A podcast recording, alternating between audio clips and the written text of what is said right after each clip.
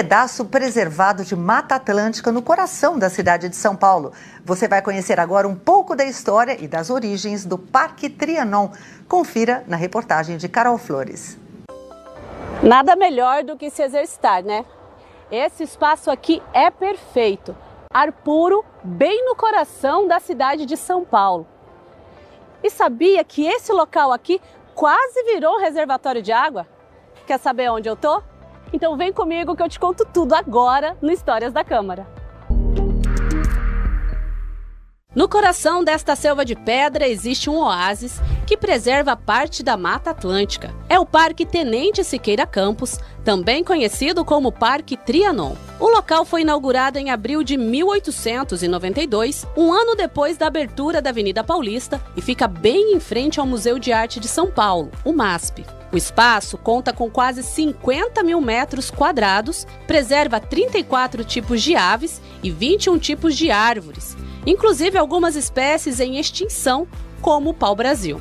Mas mesmo com toda essa riqueza natural, em 1914, o governo do estado tentou transformar o parque em um reservatório de água, o que foi impedido pelos vereadores da época. Naquele tempo, a Câmara, já preocupada com a preservação ambiental, alegou através do parecer 21 de 1914 da Comissão de Obras que o parque traria mais benefícios para a população que a construção de um reservatório.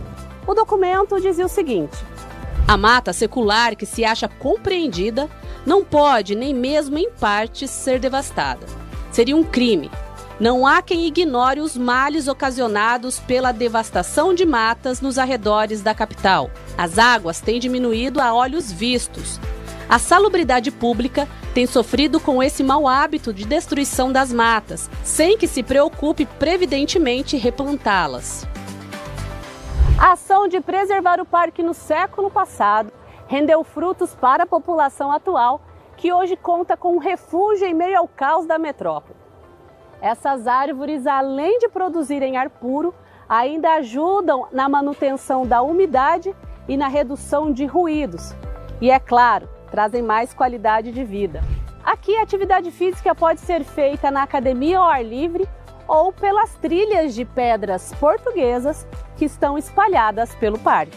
O Parque Trianon também é uma galeria de arte ao céu aberto. Ele abriga algumas obras, como a escultura do fauno, do artista Vitor Brecheret, a aretusa esculpida por Francisco Leopoldo da Silva em 1920 e o Ayanguera, de Luiz Brizolara, feito em Gênova, na Itália, e que chegou ao Brasil em 1924.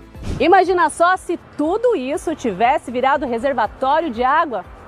Ainda bem que o Legislativo paulistano atuou na preservação desse oásis. Eu vou continuar minha atividade física e a gente se encontra no próximo Histórias da Câmara.